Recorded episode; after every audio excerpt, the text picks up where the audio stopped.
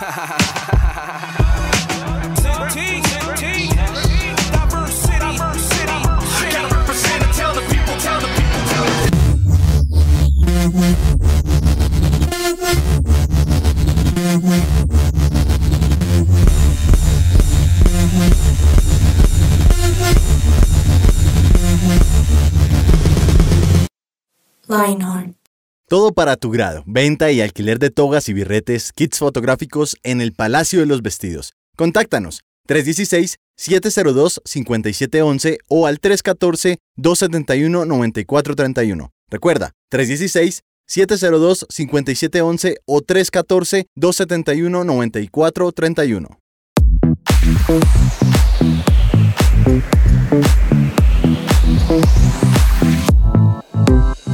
Hola a todos, ¿cómo están? Qué rico estar una vez más con ustedes. Qué rico acompañarlos, acompañar sus tardes, sus mañanas, sus noches, eh, cuando estén escuchando esto. Es un gusto para mí saludarlos. Mi nombre es Natalia Sierra. Bienvenidos a este podcast 180 grados. Hoy, como siempre, estoy con una compañía increíble. Ustedes ya lo conocen. Bienvenidos, Henry González. ¿Cómo estás? ¿Cómo te ha ido? La Nati, feliz, feliz de estar contigo. Por fin volvemos a estar dentro de la rotación del podcast. Seguramente han escuchado a nuestros compañeros, a Alexa, Juanes, que también son personas maravillosas, pero qué rico que hoy podamos estar con nuestros podcast escuchas, no sé cómo se dirá, pero a toda la comunidad tan linda de Lionheart y este podcast de 180 grados, bienvenidos. Bienvenidos, así es. Y bueno, hoy vamos a empezar con tema de una vez. Así que cuéntanos, Henrix, de qué vamos a hablar hoy más o menos. Bueno, mm, antes de hablar del tema, ¿sabes qué? Quiero más bien introducir una, una pregunta para que después podamos hablar exactamente del tema del día. Entonces, ¿alguna vez, Nati, has visto tutoriales de algo en Internet que te haya salido mal? Sí. ok, cuéntame, por favor, cuéntame una experiencia. Bueno, esto es muy chistoso, salió pésimo, absurdo. Pues creo que muchos vimos tutoriales o vimos más tutoriales del usual en la época de cuarentena. Porque, por ejemplo, ¿cuántas esposas, no sé si por ejemplo tú te cortó el pelo o no? O no llegaron, ¿no? No, no lo hizo. O sea, estuviste lo, lo largo. mismo con una máquina, realmente. Ah, ok. Bueno, muchas personas tuvieron que volverse peluqueras, eh, manicuristas, de todo. Entonces, esto fue muy chistoso y lo voy a decir así. Yo tenía que depilarme con cera y yo dije, bueno, eh, yo estaba súper ¿cómo decirlo? Bueno, obviamente apenas inició la pandemia, no sé si a, ti te pasó que se sentía súper apocalíptico, uno pensaba, si yo toco esto, ya me contagié, me morí, eh, como tipo soy leyenda, yo voy a ser la única sobreviviente, así. Entonces yo no quería salir, yo no quería comprar nada, o sea, todo súper, entonces... Eh, súper medido, yo no, todo lo que hay en mi casa, yo no quiero salir porque me va a contagiar. Y yo dije, voy a hacer una cera casera. Entonces, y no, eso fue terrible, terrible, terrible, terrible. Y de hecho tengo una cicatriz y todo. Imagínate, porque yo dije, no, yo voy a hacer mi cera. Y era como, ponle azúcar, no sé qué, bla, bla, bla. El caso es que yo, listo, perfecto, bla, bla, bla. Una vez mi hermana lo hizo, entonces yo, me va a salir. Cuando me la pongo, o sea, ustedes no saben, la piel se me volvió como fue terrible, terrible, como un chicharrón. Menos mal, solo fue en una partecita porque yo voy a probarla. Yo pegué un grito, me puse a llorar porque me quemé terrible, así que ese fue un fail absurdo. Y obviamente, pues, o sea, duré como dos semanas en serio con la herida, o sea, se veía terrible, fue muy feo, no fue una quemadurita, no, fue una quemadura súper fea. Ay, Nati, no, tremendo. Bueno, porque Ah, si bien tú lo has dicho, toda la pandemia y todo lo que hemos vivido casi en los últimos dos años nos llevó a un estado en el cual, pues obviamente hemos estado un poco más distanciados de otras personas y ah, pues obviamente lo que esto nos ha llevado a hacer es a volvernos de alguna forma como pequeños expertos, inexpertos, valga la pena la redundancia, en muchos temas. Esto es como una tendencia mundial que, por ejemplo, si vamos a buscar en Pinterest o en cualquier tipo de red social, se llama DIY, D-I-Y, que en inglés es do it yourself. o en español es hazlo tú mismo. Entonces uno encuentra en YouTube, en Instagram, en Pinterest, absolutamente todo DIY. Entonces, ¿cómo me tiñó el pelo? No sé si, por ejemplo, tuviste eh, un caso muy famoso de una influenciadora que estaba haciendo un live en Instagram de cómo ella se estaba pintando su pelo y al pintarse su pelo, ella lo que hace es que se lo empieza a arrancar y se queda absolutamente calma. Después otro tutorial de una persona que se estaba, no sé, como creo que se, ah, bueno, se había puesto una pinza. No sé sí, si, sí, se estaba planchando el pelo y se lo dejó mucho tiempo y se quedó con el mechón en el pelo, en, las manos. Sí, sí, sí. Exacto, porque digamos que frente a este gran boom del DIY o el hazlo tú mismo, lo que sucedió es que todas las personas, en lugar de ir a buscar a un experto, quisieron intentar hacer ellos mismos cosas que de pronto no estaban en su campo de acción. Imagínate que en mi caso personal, eh, yo me obsesioné, pero digo obsesioné porque de verdad, o sea, solamente veía posts de esto, leía, o sea, se convirtió en un hobby así supremamente serio y fue que yo quise hacer pan de masa madre, ¿ok? No sé si ustedes escucharon de eso, pero si no, es porque son muy jóvenes y todos los que estamos ya entraditos en años nos volvimos locos, quisimos ser panaderos. Bueno, básicamente el proceso del pan de masa madre es hacer pan a partir de tres cosas muy esenciales. Sal, ah, perdón, harina, agua harina, agua y sal. Sí, son tres cosas. Nada más. Entonces, básicamente lo que pasa es que la masa se fermenta con las bacterias del aire. O sea, es un proceso maravilloso. De verdad, es impresionante. Es un arte y es una ciencia. Y básicamente ese es el proceso a través de cómo se hacía el pan en la antigüedad. Eh, esto se descubrió en Egipto. Entonces, bueno, yo me empecé a leer. O sea, de verdad compré cosas. El big fail es que haciendo pan durante como, no sé, como tres semanas, número uno, se me subió el recibo de la luz de la casa de una manera impresionante porque eso gasta de, verdad demasiada electricidad. O sea, yo pagaba, ponle tú 10 pesos y el mes siguiente pagué 20 pesos, o sea, el doble, el ¡Ah! doble en, la electricidad. Y el segundo big fail es que por estar horneando pan durante tres semanas seguidas, me subí 6 kilos. 6 kilos. 6 kilos. Pues porque claro, lo único que yo comía era pan. O sea, esto era pan. Para testearlo, por supuesto, no por nada más. Entonces esto era para el desayuno, para la, para la cena, para el almuerzo, para las noches. O sea, de verdad, esto fue una locura. Ay, no. ¿Y por qué? porque queremos hablar de esto. Y es porque todos nosotros tratamos de aprender muchas cosas nuevas. Y efectivamente algunas las logramos, otras no. Pero hubo muchas cosas en donde fracasamos y fracasamos mal. En tu caso, te dejó una herida y una cicatriz física. En mi caso me dejó kilos de más que después me costó mucho, mucho tiempo y mucho trabajo bajarlos. Pero el por qué ocurre esto es porque nosotros, en lugar de ir a expertos, yo en lugar de ir a una panadería y comprar un pan de masa madre que me salía mucho más barato que simplemente eh, intentar hacerlo yo todo en mi casa o en tu caso ir a, un experto, queríamos o creíamos ser las personas que tenían la experticia para desarrollar determinadas labores o actividades para las cuales no estamos preparados. Y el tema de hoy se llama pecado pegajoso. Pecado pegajoso. Y el por qué queremos hablar de pecado pegajoso es porque es una situación muy parecida al DIY.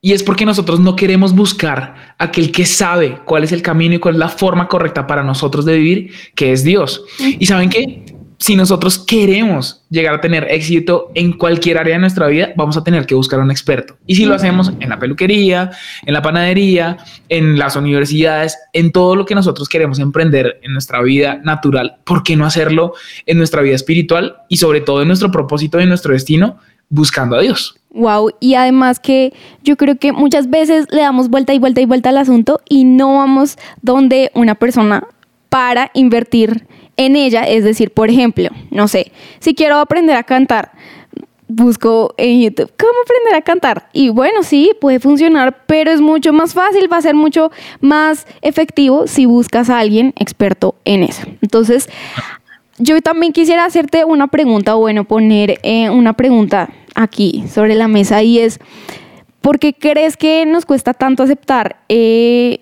que no, pues sí, que, que no podemos solos? Porque uno siempre quiere decir, no, yo la saco, no, yo lo hago, está bien, no se preocupen. En mi caso, yo hago esta cera, yo soy una experta. En tu caso, yo soy el, ah, bueno, aunque hago acá una aclaración, Henry González es un chef de primera, o sea, una cosa, una locura, en serio.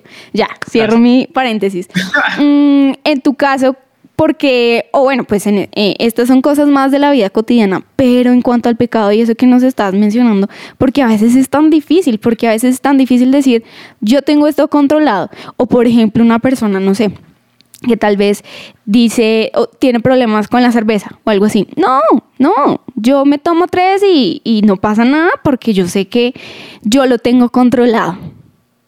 ¿Por qué crees que pasa eso? Yo creo, Nati, que tiene que ver con, con una condición de la que absolutamente todos los seres humanos adolecemos y es el orgullo. A ninguno de nosotros nos gusta mostrar lo peor de nosotros y de hecho esa es la base de las redes sociales. Nos gusta mostrar lo mejor de nosotros, aunque no sea real. No sé si de pronto tú has visto esos reels o incluso en TikTok que son súper famosos y es lo que se muestra en Instagram versus lo que no se muestra en Instagram. Entonces muestran un pedacito de la casa y es como, wow, qué linda casa. Y el imaginario hace que uno crea que todo lo demás es así de lindo y después cuando muestran el, el, siguiente, eh, no sé, como espacio de la casa, es un desorden, está horrible, está en construcción, eh, tiene una gotera. Y yo creo que eso tiene que ver con una condición del ser humano de, nuestra carne, de nuestro carácter eh, y de nuestra naturaleza pecaminosa y es el orgullo. Nos encanta que siempre nos aplaudan, que vean solamente lo mejor, porque nos da miedo y nos da terror mostrar quiénes somos nosotros. O sea, si te das cuenta, cuando en el Edén Adán y Eva pecan, dice que llega la tarde y el Señor eh, eh, está en el Edén obviamente Dios es omnipresente, siempre estaba ahí, no es como que él se fue y volvió y no se dio cuenta de nada, no, no, no, están, están hablando acerca de la relación con Dios ahí en esa porción y cuando el Señor llama a Adán, ¿qué está pasando? Adán está ocultando lo que él había hecho. Él está ocultando su desnudez. Entonces eso muestra cómo a nosotros nos gusta ocultar nuestros errores. Y cuando Dios le dice a Adán, oiga, ¿por qué, ¿por qué está escondido? No, es que estoy desnudo. Es decir, nos gusta mostrar lo, en donde somos vulnerables, nos gusta mostrar aquello en lo cual nosotros necesitamos ser cubiertos, porque para eso finalmente es la gracia. Entonces creo que es algo que está desde el Génesis y va a estar presente hasta el Apocalipsis y creo que nos compete a todos y es orgullo. Y también me haces pensar en algo y es que es chévere sentir cuando uno logra algo, es chévere sentir cuando uno dice, logré esto por mí mismo, logré ahorrar para mi casa tantos años y yo, yo, yo, yo, yo, yo lo logré. Eso es chévere. Entonces creo que esa sensación y esa satisfacción de haber logrado algo, por supuesto que es buena, por supuesto que uno dice, bueno, eh, yo soy, soy experto en esto, sí, lo acepto, pero que, ah, que tanto empieza a permear todas las áreas de nuestra vida. El querer ser bueno en todo y que no vean ningún error porque ya estamos acostumbrados a esa sensación chévere. Por ejemplo, eh, si tú, el pan, yo logré el pan, o sea, es una sensación muy chévere, es algo agradable, pero no para todas las áreas, sobre todo para el pecado que puede ser tan sutil y puede ser tan sí, como que se puede esconder en, en, áreas en las que yo no puedo darme cuenta porque ya estoy acostumbrada a esa satisfacción chévere. Yo puedo solo, yo quiero hacerlo solo. Y bueno, por supuesto, hay ventajas y desventajas. Quiero que escuchen y quiero que tú me digas qué ventaja puede eh, haber o cuáles son las ventajas y las desventajas de tener a un experto ayudándonos. ¿Cuál crees que es esa ventaja y cuál crees que puede ser una desventaja? Ok, bueno, yo creo que una de las ventajas es que, por ejemplo, vamos a lograr un resultado muy bueno en la actividad que desarrollemos. Digamos que, por ejemplo, en el tema del pan de masa madre, de verdad, o sea, yo vi muchos, muchos videos, pero un día recuerdo que encontré una página en Instagram y un tipo súper querido, un panadero por allá en Chile y las hogazas de pan eran preciosas. O sea, digamos que el, el, pan tiene que crecer, ¿verdad? Porque pues tiene la bacteria, la levadura natural y lo demás. Y eran unas cosas altísimas. Eso es, digamos, una de las formas en las que se mide qué tan bien o qué tan mal quedó el pan, que tiene que crecer y la miga tiene que ser amplia, es decir, tiene que haber huequitos, ¿listo? Yo no lo lograba, no lo lograba, no lo lograba, no lo lograba, hasta que un día me dijo, experto, intenta colocarle 15 gramos de miel, no de, no de azúcar, nada, de miel a tu masa madre, porque eso va a alimentar a las bacterias y va a hacer que crezcan. no te imaginas, o sea, de inmediato cambió el resultado de lo que yo estaba haciendo. De la masa madre ya empecé a tener un mejor resultado. ¿Qué significa eso? Que pues vamos a cometer menos errores, vamos a botar eh, menos recursos a la basura y por otra parte esa guía nos va a ayudar a ser mucho más rápidos y que pues vamos obviamente a tener un proceso de aprendizaje mucho más avanzado, mucho más desarrollado y mucho más detallado para poder hacerlo nosotros en el futuro. Pero no quisiera yo hablar de las desventajas, sino que me gustaría que tú me digas qué piensas de cuáles son las desventajas de contar con esa ayuda experta en, en el camino. Yo no creo que es una desventaja porque realmente me va a ahorrar demasiado tiempo, pero si hay algo, y es lo que tú hablaste, sobre todo eh, ahorita en el ejemplo de Adán y Eva, y es la desnudez. O sea, yo tengo que ir y decir, oigan, tengo una falla, por más vergonzoso que sea. Ah, yo recuerdo que, mm, bueno, en, en, las clases de canto, nosotros tenemos un profesor en común eh, que nos da clases de canto, y yo recuerdo que... Eh, teniendo estas, estas clases, yo quería hacerlo bien, hacerlo bien y el profesor era todo, pero tú no estás dejando, tú no estás aprendiendo porque quieres hacerlo bien, no quieres que te suene feo. Por eso es que no estás em, adquiriendo la técnica completamente, porque tú quieres ah. hacerlo bien. Y yo, ah, yo tuve que mostrar todo, mostrarme en mi mala técnica, encanto y mostrarme cómo era. Y él me dijo, ahora sí podemos avanzar porque ya no te dio oso que, eh, que te sonara mal. Entonces creo que mucho de eso tiene que ver con esta desventaja, entre comillas, porque sí tenemos que mostrarnos vulnerables. Es como, nada, o sea, yo tengo que pagar el precio de esta forma y es mostrarme tal y como soy, porque a partir de ahí, este experto va a ver mis fallas. En el caso de, de Dios, yo me muestro tal y como soy, pero con la intención de necesito que me ayudes porque como eh, volviendo pues al tema principal que se llama pecado pegajoso, a, veces es difícil, uno necesita ayuda. Entonces creo que eso es demasiado importante. Y ah, bueno, quiero citar un versículo impresionante que está en Juan 15:5, que dice, el discípulo que se mantiene unido a mí y con quien yo me mantengo unido es como una rama que da mucho fruto. Y dice, pero si uno de ustedes se separa de mí, no podrá hacer nada. Entonces acá hay algo importantísimo y es que si yo quiero avanzar en algo, sobre todo en esta carrera que es a el pecado, o pues em, no el pecado en sí, no la carrera del pecado, sino evitar el pecado, creo que es súper importante este versículo, porque muchas veces nosotros somos todos, hoy no voy a pecar, sí, y no, no están nuestras fuerzas es muy diferente si yo me mantengo unido a Dios, porque así voy a dar mucho fruto, va a ser algo natural. Por ejemplo, como tú dijiste, yo me voy a mantener eh, unido a un experto, en este caso, este chef que nos contaba, o panadero. Y fue muchísimo más fácil. Y este, fruto, este fruto muchísimo más fácil. Asimismo es con la vida. Si yo estoy pegada a Dios, yo voy a dar fruto. Si yo estoy lejos de Dios, nada, eso que yo quiero buscar, no, no lo voy a lograr va a ser muy difícil. Y a veces uno le da vueltas y vueltas y vueltas y vueltas.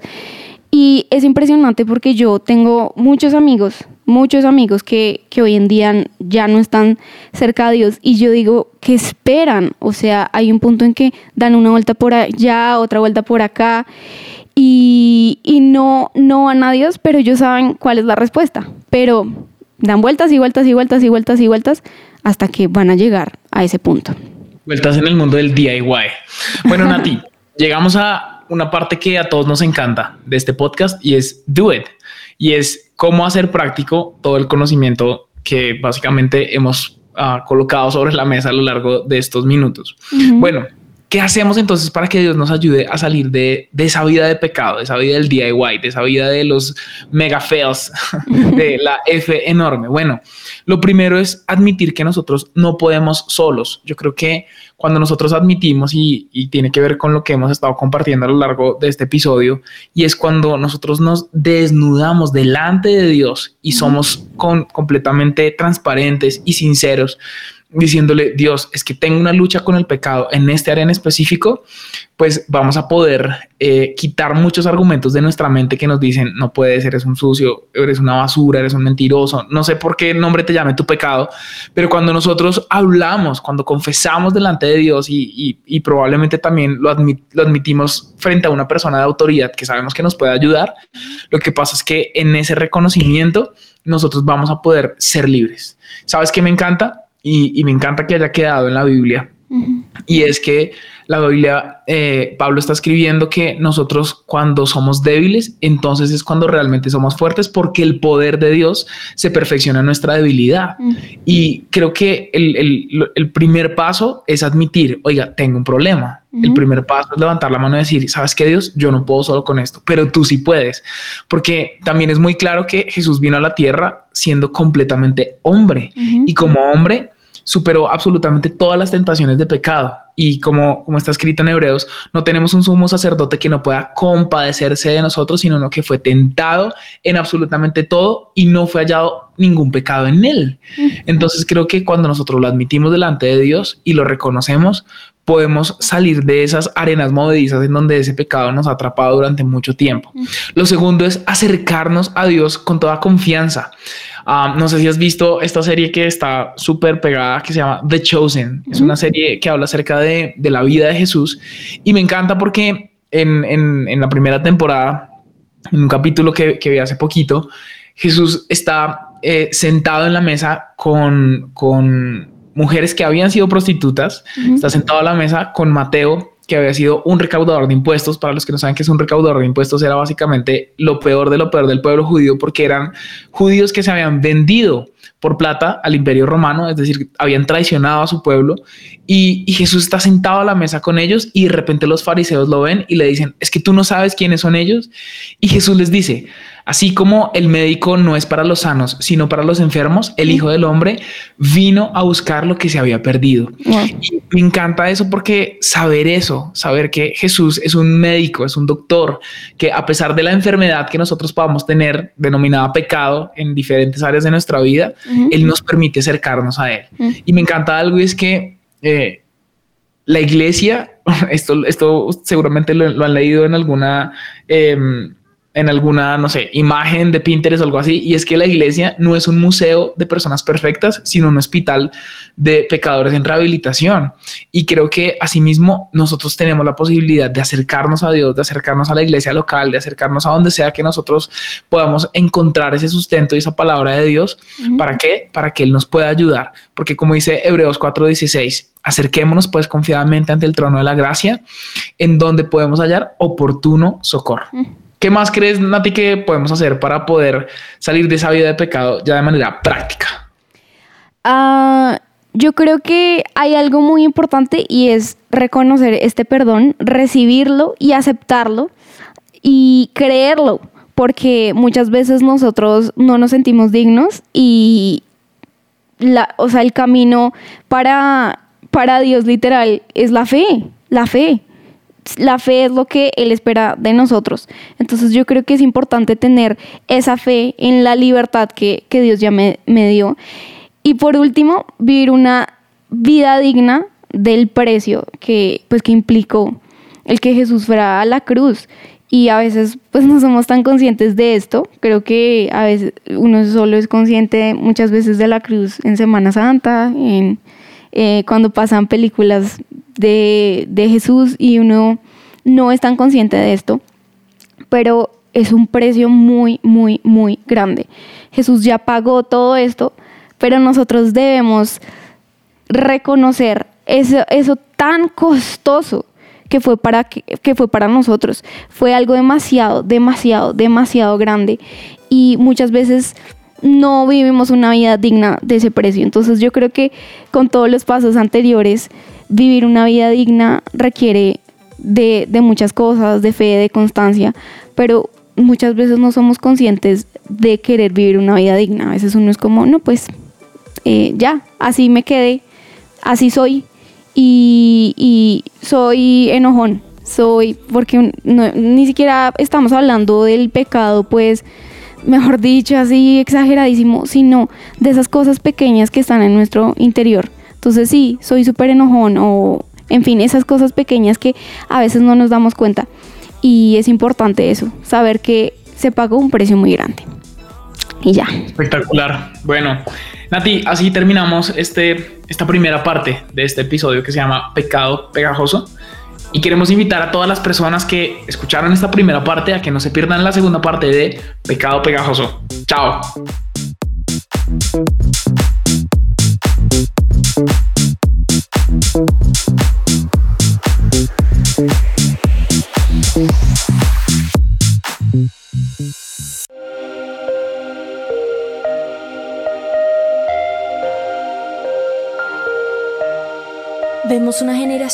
Que unida es un ejército devastador e incansable. Un ejército que lucha sus batallas con ojos cerrados. Vemos una generación que al salir el sol ellos salen con él. Su motivo, expandir su nombre. No descansarán hasta que cada corazón viva por Jesús.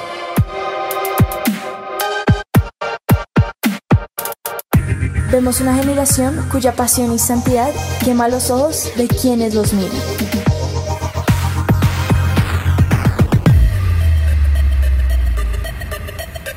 Vemos un ejército que no le teme a la muerte, porque saben que sus vidas están en la mano de Dios. Nuestra meta es ser una generación invisible, donde se pueda reflejar a Dios. Queremos ser el cuerpo de Dios. Brazos que abrazan y levantan, manos que sanan, hombres donde llorar, una sonrisa que inspira y cambia vidas. Vemos una generación cuya única función es ser la tinta que usa un escritor. Somos una generación que no se conforma con la imagen mediocre del mundo. Vemos una generación cuyo corazón sigue al león y un ejército que no le teme a los planes. Somos Lionheart.